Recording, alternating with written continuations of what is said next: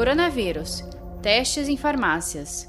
No Rio de Janeiro, autoridades estão de olho nas farmácias e drogarias que oferecem testes de Covid-19.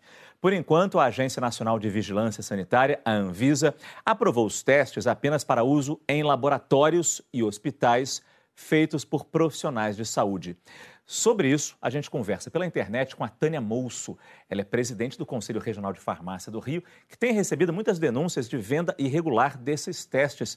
Tânia, bom dia. É claro que o perigo de um teste desse, a gente já conversou aqui na, na, mesa com nossos médicos, é um falso negativo, é uma bomba, um falso negativo. Mas por que, que essas farmácias conseguem ter acesso a esses testes e botar para vender? Nós recebemos denúncias né, de vários locais que estavam comercializando os kits.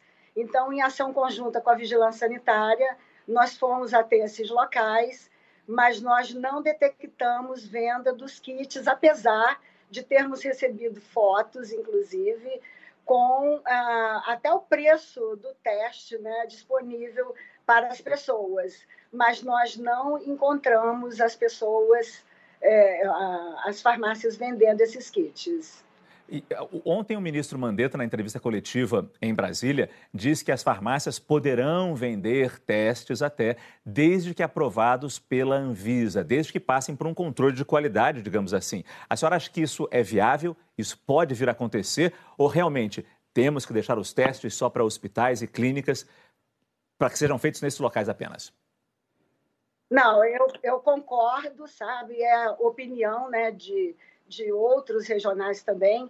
Nós temos uma rede de farmácias muito grande no Brasil. Nós temos profissionais farmacêuticos capacitados para a realização do teste. Só que nós não temos um respaldo legal ainda da Anvisa para estarmos realizando esses testes. A resolução da Anvisa né, é de 2009 e por essa resolução somente a glicemia capilar é possível ser realizada. Então, primeiro, nós precisamos que o Ministério da Saúde, né, principalmente a Anvisa, autorize as farmácias e drogarias a realizar esse teste, as vigilâncias sanitárias né, autorizem uh, em cada estado a realização dos testes e nós precisamos construir juntos com o Ministério da Saúde os protocolos de atendimento para esses pacientes. Porque, como vocês já disseram aí, né, existem vários tipos de testes, né? Existe o padrão ouro, que é o PCR, esse, obviamente, é, será feito em locais credenciados, mas existem os testes rápidos, que, apesar de não terem uma sensibilidade né, boa como a gente espera, né? Que é aquela capacidade daquele teste de identificar as pessoas que têm a doença, é preferível a gente é, ter esses testes nas farmácias com o protocolo definido.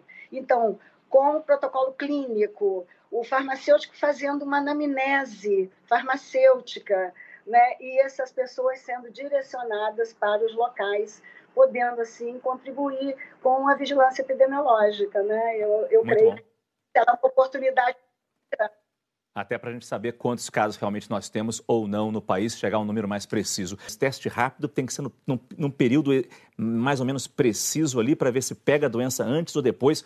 É muito complicado isso. Eu tenho três preocupações. Apesar de achar muito boa a medida em termos de democratização e a facilidade ao acesso, eu vejo três grandes problemas aqui. O primeiro é o problema técnico da pessoa fazer ou coletando errado ou no dia errado, que vai dar o falso negativo. E isso é um problema sério, porque aquela pessoa vai sair transmitindo achando que não, não, é, que não é positiva. A segunda coisa são aquelas farmácias que não têm o farmacêutico, que tem só o balconista né, que isso ainda ocorre no Brasil, isso é um problema que aí vai ter um profissional que não está capacitado para isso.